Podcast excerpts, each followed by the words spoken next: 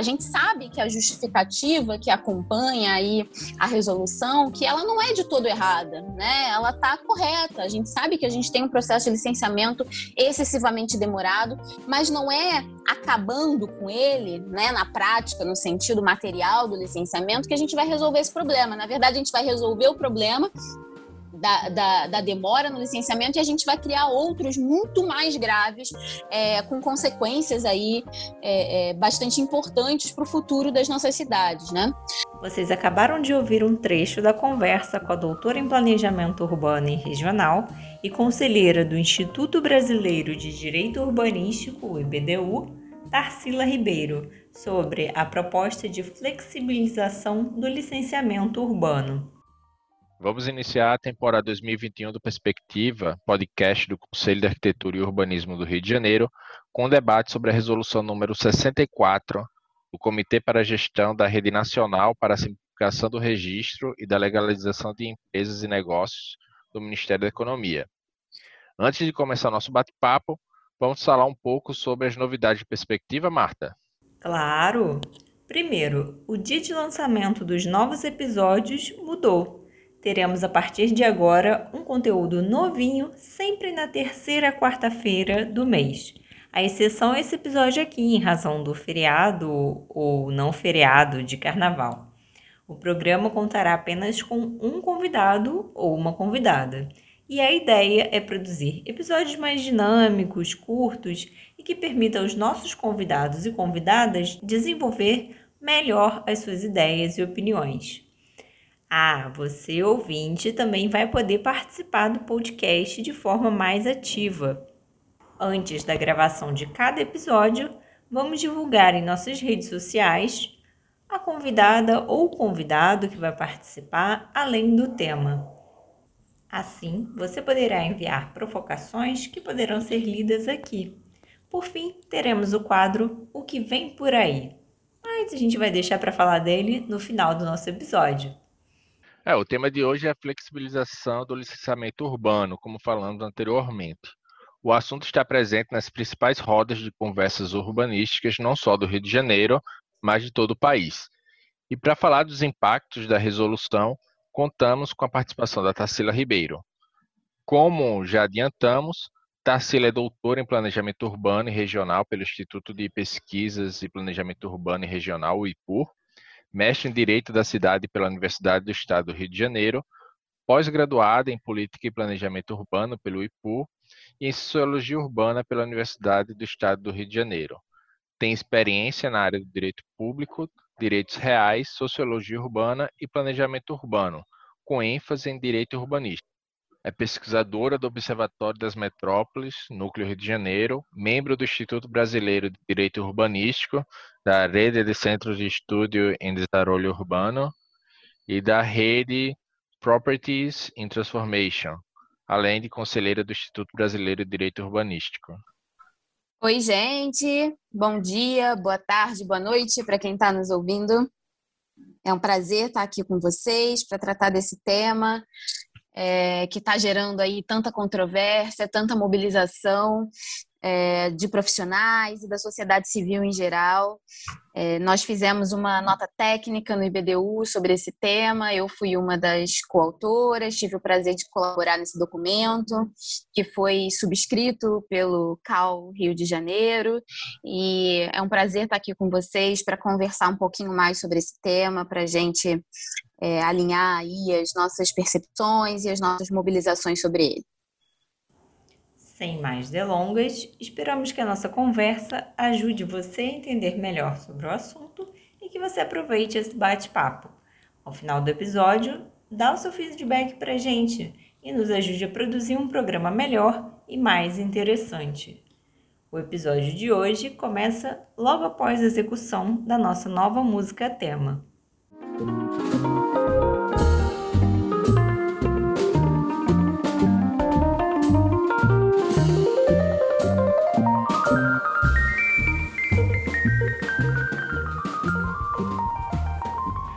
Tarsila, obrigado mais uma vez pela disponibilidade de participar do Perspectiva.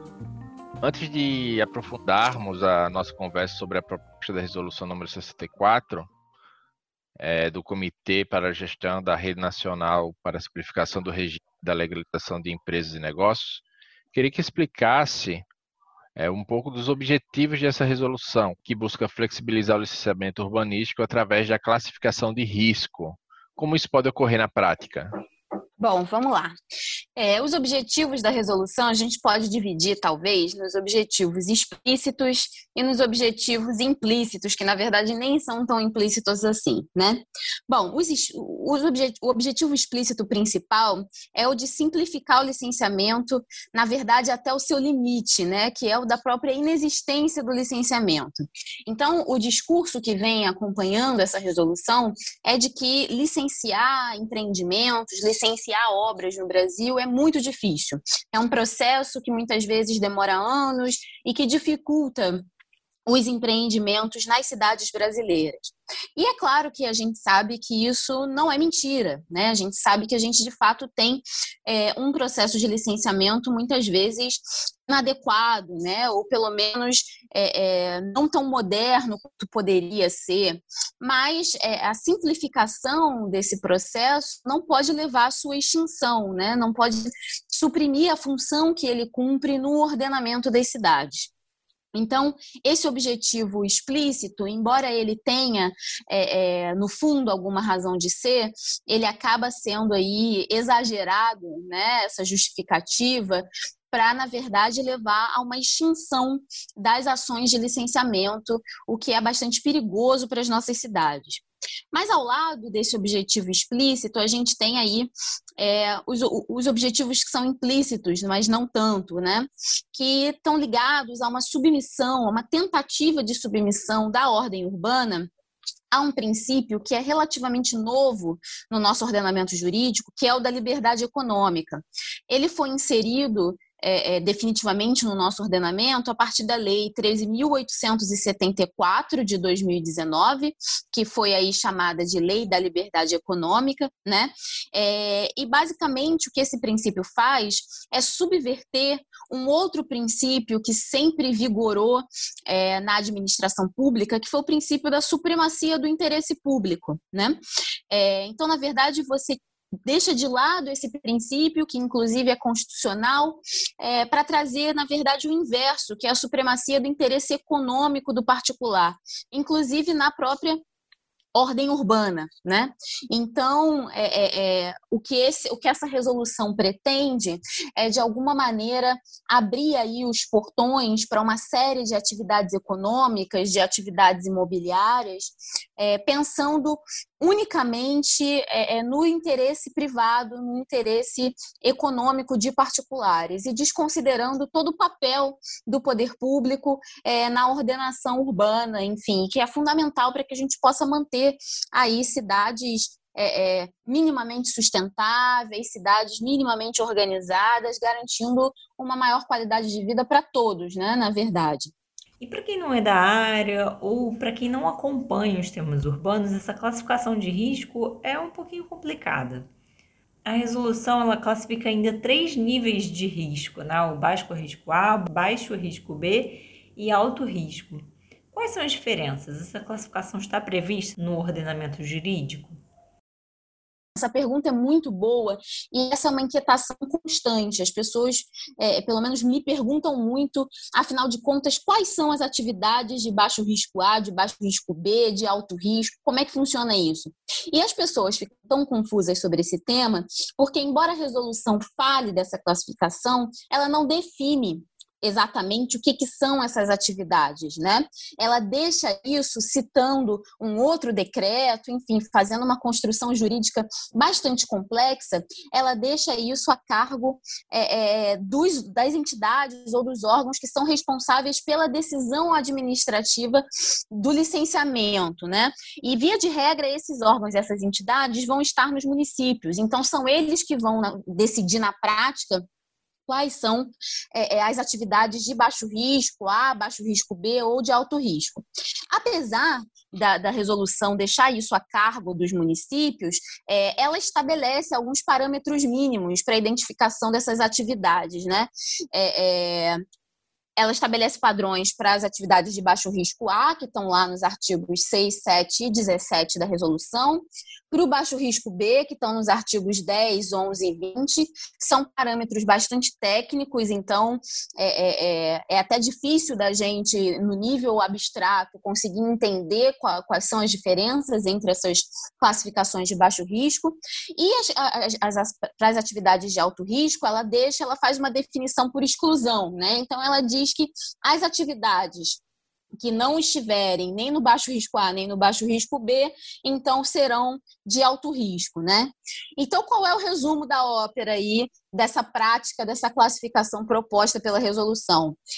A, a, a, o resumo da ópera é que a gente não tem ainda exemplos concretos de atividades em cada nível de risco, porque essa decisão vai ser de cada órgão, de cada entidade, via de regra municipal. Né? Mas a lei fixa esses parâmetros que são extremamente técnicos é, é, para essa classificação. Então, esse é um pouco o cenário geral da aplicação é, dessa classificação. É, claro que, enfim, é, é, é um pouco confuso, na verdade, a resolução toda ela é um pouco confusa, até pelo seu caráter extremamente técnico, mas é, é, importante passar aí essa mensagem, porque realmente é uma inquietação das pessoas quererem saber exatamente quais atividades, então, estão em cada nível de risco, e é uma resposta que a gente não pode dar prontamente.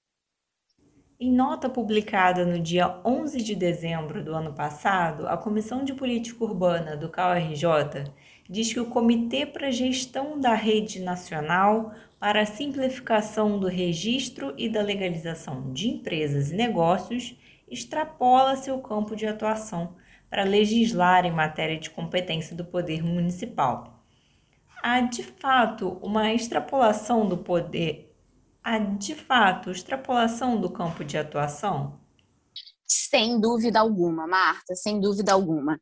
Na verdade, o que a gente tem é uma resolução que fere a própria repartição de competências conforme proposta pela Constituição Federal. Né? Na verdade, esse é talvez o principal ponto de inconstitucionalidade apontado é, nessa, nessa resolução quando ela estabelece parâmetros para que o município fixe quais são as atividades de alto risco, de baixo risco, quando ela determina é, é, é regras para o licenciamento, ela está invadindo a competência municipal, que é o ente, né, que é o nosso ente federativo responsável por esse tipo de regulação, de acordo com a, com a divisão federativa feita em 1988 pela nossa Constituição. Né?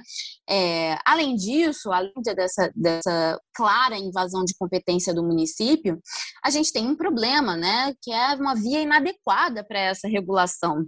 A gente tem uma, um documento né, bastante amplo falando sobre um tema absolutamente é, é, relevante dentro da ordem urbana, que é feito por um ato administrativo normativo, né, que são as resoluções, absolutamente unilateral né? sem debate público, é, sem uma aprovação por representantes dos cidadãos, que são os parlamentares que atuam no Congresso. Então, a gente tem, na verdade, uma forma bastante autoritária, né? na medida em que esses atos unilaterais são tipicamente atos é, é, mais autoritários do que as leis que precisam passar por esse processo de debate, de aprovação pelos parlamentares. A gente tem um ato autoritário tratando de uma matéria que é claramente objeto de lei. Né? É, a própria Constituição estabelece que a União pode é, é, estabelecer normas gerais de direito urbanístico. Né? Quando ela se refere a normas gerais, ela está falando de leis gerais sobre direito urbanístico. E não que se possa fazer uma regulação geral sobre o tema por meio de uma resolução. Né? Então, é, é sem dúvida, a gente tem esse extrapolamento aí é, por atingir as competências municipais e também por ferir a própria Constituição Federal e o Estatuto da Cidade ao fazer uma regulação tão ampla é, por meio de uma resolução que é um ato administrativo normativo unilateral, eu repito, né? Tarsila, um dos argumentos para a edição da resolução é a desburocratização do licenciamento urbano. A medida pode realmente agilizar processo de licenciamento? E como funcionará essa figura nova do mercado de procuradores digitais de integração urbanístico de integração nacional, o MURIM?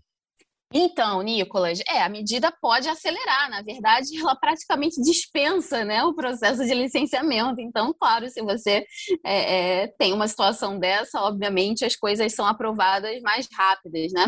Mas a gente não pode é, é achar que por conta dessa aceleração a gente deve abrir mão hum, de um processo de licenciamento, abrir mão de um controle público em relação aos empreendimentos que são estabelecidos é, na cidade, né?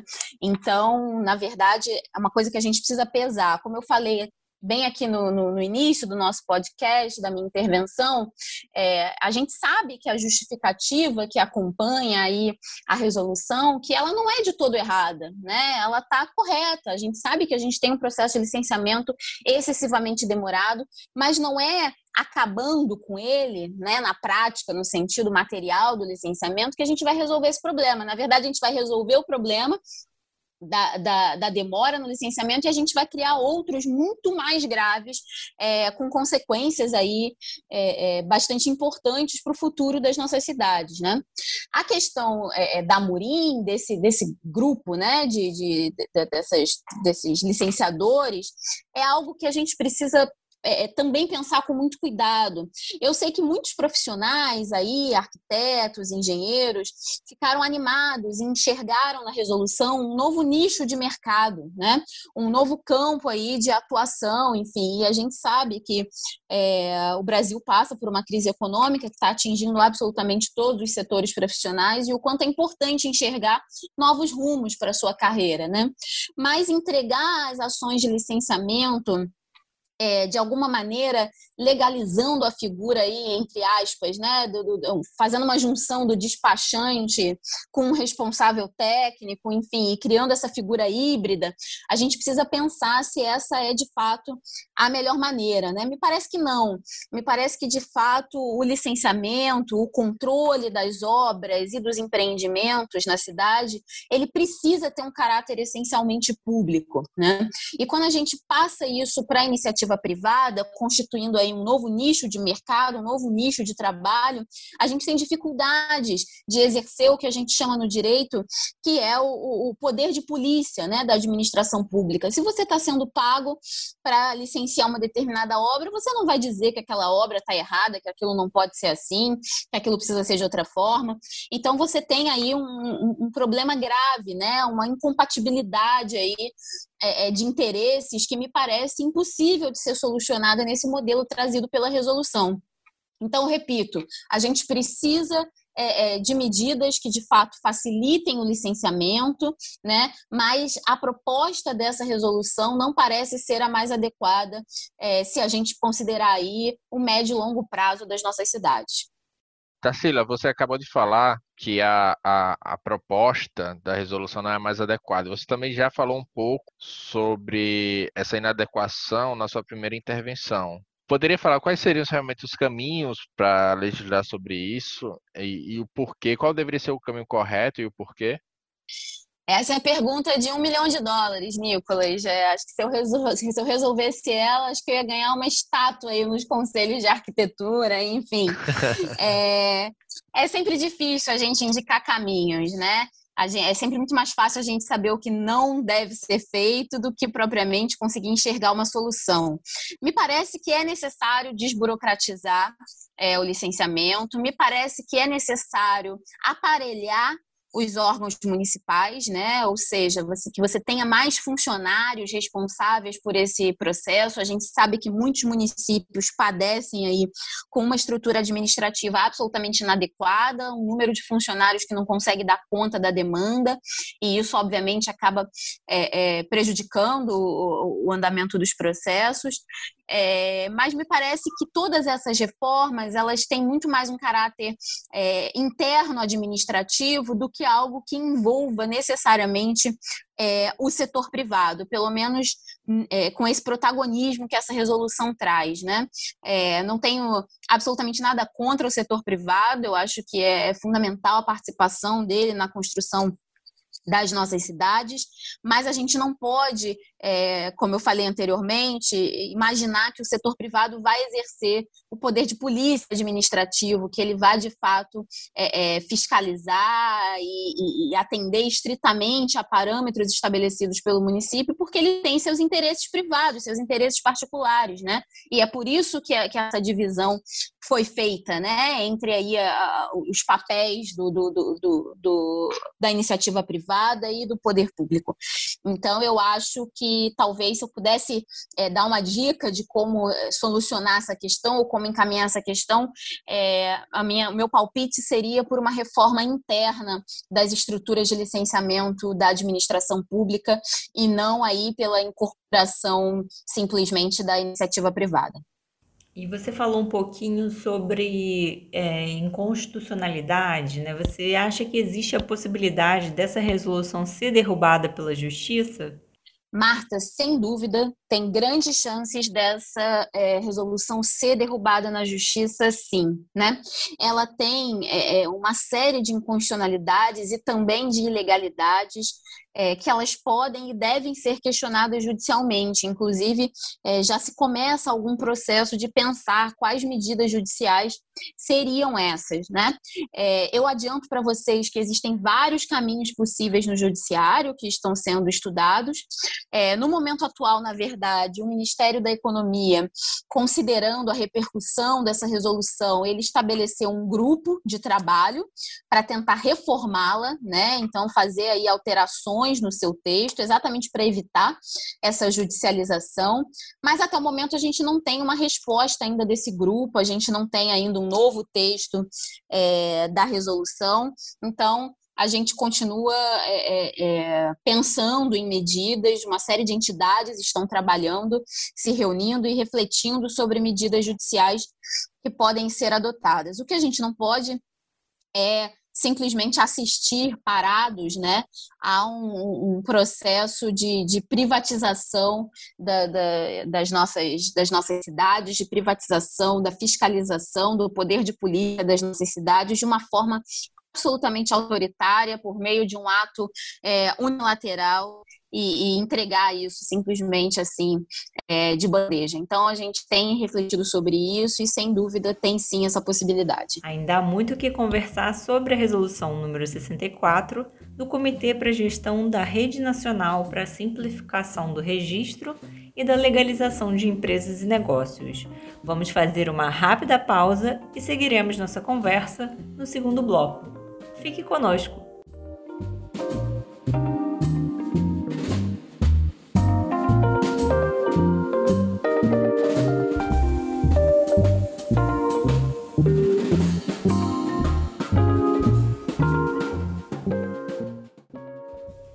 Estamos de volta e seguimos com a discussão sobre a resolução número 64 do Comitê para a Gestão da Rede Nacional para a Simplificação do Registro e da Legalização de Empresas e Negócios, com a conselheira do Instituto Brasileiro de Direito Urbanístico, Tarsila Ribeiro. Tarsila, uma das críticas à resolução do comitê é a desconsideração do licenciamento ambiental esse é inclusive um tópico destacado na nota do IBDU. Qual a sua avaliação dessa desconsideração? Estamos passando a boiada também nas nossas cidades? Marta, sem dúvida, né? A gente já está passando a boiada nas nossas cidades há um tempo e essa resolução ela vem aí com a cereja do bolo dessas, dessas boiadas, né? Em relação ao licenciamento ambiental, na verdade, eu vou repetir o que eu já falei anteriormente, a gente tem nessa, nessa, nessa resolução uma desconsideração é, de tudo, né? No aspecto material. Você mantém aí o licenciamento como uma mera formalidade é, tocada pela iniciativa privada, como se fosse um, uma mera documentação a ser, a ser é, é, providenciada e não mais como uma representação de um poder de fiscalização, de um poder de polícia administrativo, né? É, então, o licenciamento ambiental ele é só mais um do, do, do, mais um dos elementos desconsiderados aí é, a partir dessa, dessa simplificação excessiva de tudo que é trazido por essa é, é, por essa resolução. Na verdade, eu costumo falar que essa resolução ela é um cheque em branco para o mercado imobiliário e para outras é, frações capitalistas nas cidades. Né? É, a gente está abrindo caminho, me parece, não só mais para boiada, né? Acho que a boiada já, já, já passou, a gente né, tentou segurar aí pelo rabo, não conseguiu muito e a gente já perdeu o time para boiada. Na verdade, a gente está abrindo caminho para outras coisas que a gente nem sabe o nome. É, a gente está diante, sem dúvida, de, nessa resolução de um dos atos que são é, mais ameaçadores à ordem urbana, como a gente a conhece hoje, né? É, pelo menos que eu já tive a oportunidade de ter contato. Realmente é algo muito grave e eu é, aproveito essa deixa aqui para convidar os nossos ouvintes a realmente olharem com cuidado, refletirem sobre o tema é, e pensarem aí não só é, a partir dos seus interesses profissionais, dos seus interesses de reprodução da, da, da vida, mas também pensassem a partir é, das perspectivas para as nossas cidades aqui no Brasil e, e, e refletissem e tomassem posição sobre essa resolução. Vamos fazer aqui um exercício. Na hipótese de uma edificação obter o licenciamento para a obra através da resolução 64, ela é erguida e passa a ser ocupada mesmo que em uma área irregular. Acontece um desastre com vítima fatal. De quem será a responsabilidade, Tarsila? É do responsável técnico que licenciou essa construção, da administração municipal, já que ela tem é, o dever legal de legislar sobre a ocupação e utilização do, do solo urbano. Seria das empresas que vão compor esse murim ou do governo federal que editou essa resolução? Essa é uma excelente pergunta, Nicolas. Vocês só estão me fazendo perguntas de um milhão de dólares aqui. Bom, o que eu posso dizer para vocês no primeiro momento é que a responsabilidade civil, que é aí é, é um, dos, um dos cânones do direito, né, do direito civil aqui na, na, no nosso país, ela não se coaduna com essa liberdade total do empreendedor, né? Conforme é trazido pela resolução e conforme é preconizado aí pela Lei de Liberdade Econômica.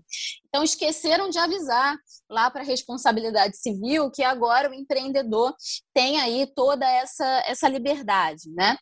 É, é muito difícil para um para um advogado fazer esse tipo de exercício, né? Que é completamente abstrato, sem, sem saber quais são as condições é, é, fáticas e tal. Mas o que eu posso adiantar para vocês é que certamente essa cadeia de responsabilidade ela não chega no governo federal, né? Mas na minha percepção, ela pode sim envolver é, o profissional né, que, que assina a responsabilidade técnica e também as, a empresa que foi responsável por esse licenciamento dentro aí dessa lógica é, do Murim. Né? É, mas a definição específica dessa questão ela vai depender de uma série de, de, de circunstâncias desse acidente. A gente precisa saber se teve alguma causa externa, é, é, quais, são, quais foram os fatores que realmente contribuíram e em que medida eles contribuíram para esse acidente fatal, para esse colapso né, da construção que tenha levado a um resultado morte. Então, a gente depende muito de uma análise fática cuidadosa para determinar essas responsabilidades. Mas, como eu falei, sem dúvida pode haver a responsabilização do profissional e também da empresa dependendo das circunstâncias do caso concreto.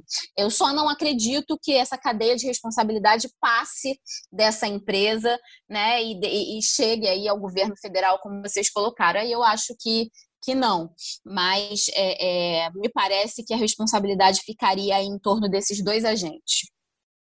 O Rio de Janeiro está em processo de revisão do seu plano diretor, que é um instrumento super importante para o planejamento da cidade e outras cidades do estado, do país também estão, né? Ou deveriam estar, né? É, em vias de atualização de seus respectivos planos diretores. Como essa medida do governo federal de flexibilizar o licenciamento urbano impacta o plano diretor? Bom, Marta, também é uma excelente pergunta.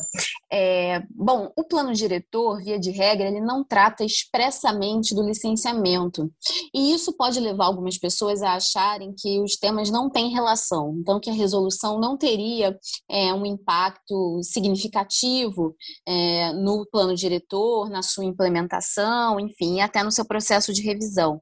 Mas essa, na verdade, ela é uma visão equivocada, porque quando você autoriza esses empreendimentos dispensando o licenciamento, pelo menos o licenciamento da maneira como a gente é, o entende, né, até hoje, é, na verdade, você está impactando uma série de, de, de questões é, que são relativas à cidade como um todo e que estão colocados no plano diretor.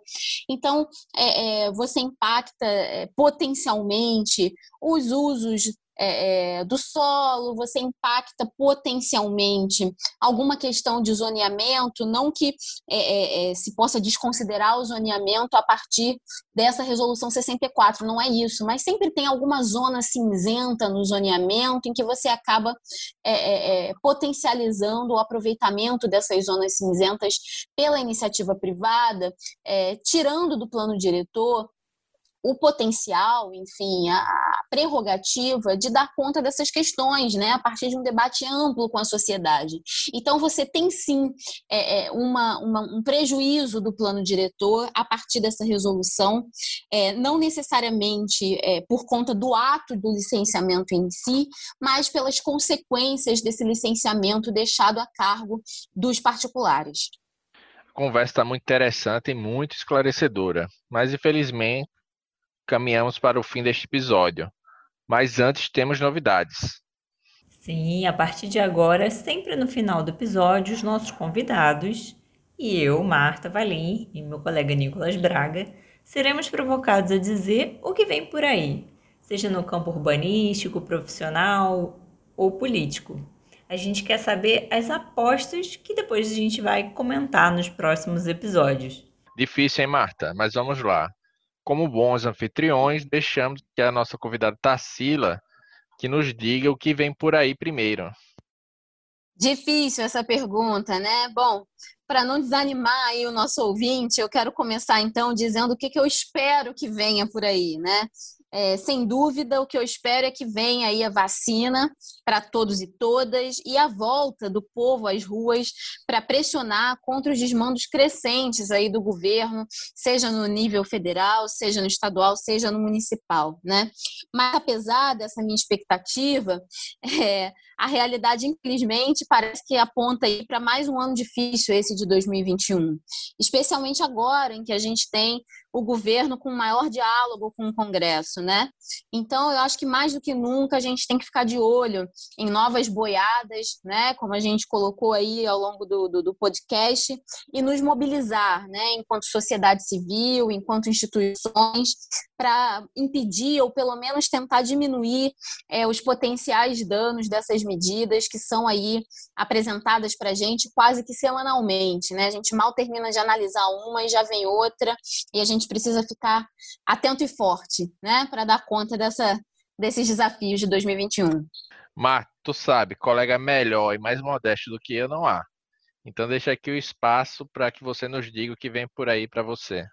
Então, eu queria falar sobre um evento, na verdade. Vocês sabem que o Congresso Mundial da UIA foi adiado, ia ser aqui no Rio de Janeiro, ano passado, em julho, e foi adiado para julho desse ano. Só que em função da pandemia, agora em março, é, a organização do Congresso já vai fazer alguns eventos virtuais para quem tiver inscrito, né? Então, agora a partir de março já vai ser possível participar de, desse evento que vai reunir arquitetos e urbanistas de todo o mundo. Então, quem estiver interessado já pode se inscrever lá no site da UIA. Mas você, Nicolas, não pensa que você vai fugir de responder essa pergunta, não. Para você, o que vem por aí? É, eu ia falar sobre a apresentação do novo plano diretor aqui para a cidade do Rio de Janeiro, mas o prefeito já falou que a apresentação vai ocorrer só em maio. Então, eu vou colocar o que vem por aí, é o plano de revitalização do centro do Rio de Janeiro. É aquele projeto Reviver Centro, que tem como objetivo aí atrair mais moradores é, para a, a, área central e tentar recuperar aquela região. Vamos ver o que está sendo proposto. Estou é, esperançoso aí para o que está tá para ser apresentado. Houve uma consulta é, pública, as pessoas puderam propor ideias, sugestões para esse plano. Tô querendo ver o que vem por aí. Bacana, Nicolas. O nosso episódio está chegando ao fim. Eu queria agradecer mais uma vez a, a presença e a participação da Tarsila, que foi super esclarecedora. Muito obrigada, Tarsila. Eu que agradeço, Marta e Nicolas, todos e todas nossas ouvintes aí. É, espero ter contribuído e convido de novo todo mundo a refletir sobre esse tema e se juntar nas mobilizações para que a gente possa é, é, é, cuidar aí das nossas cidades e impedir esses, essas grandes boiadas que estão que vindo por aí. Obrigada, gente. Obrigada, Tarsila. E você, cara e caro ouvinte, o que vem por aí? A gente quer saber a sua opinião também. Comenta lá nas nossas redes sociais que no próximo episódio a gente vai ler aqui os palpites, certeiros ou não, deixados por vocês. Fica ligado também nos nossos canais para saber o tema ou o convidada ou convidada do nosso próximo episódio. A gente quer que você nos ajude a produzir o próximo episódio com sugestões de perguntas, de comentários. Então entra lá no nosso Facebook e Instagram que nos próximos dias a gente vai explicar como participar. Você pode também enviar críticas e sugestões para o e-mail comunicação sem Ficamos por aqui e até o próximo episódio.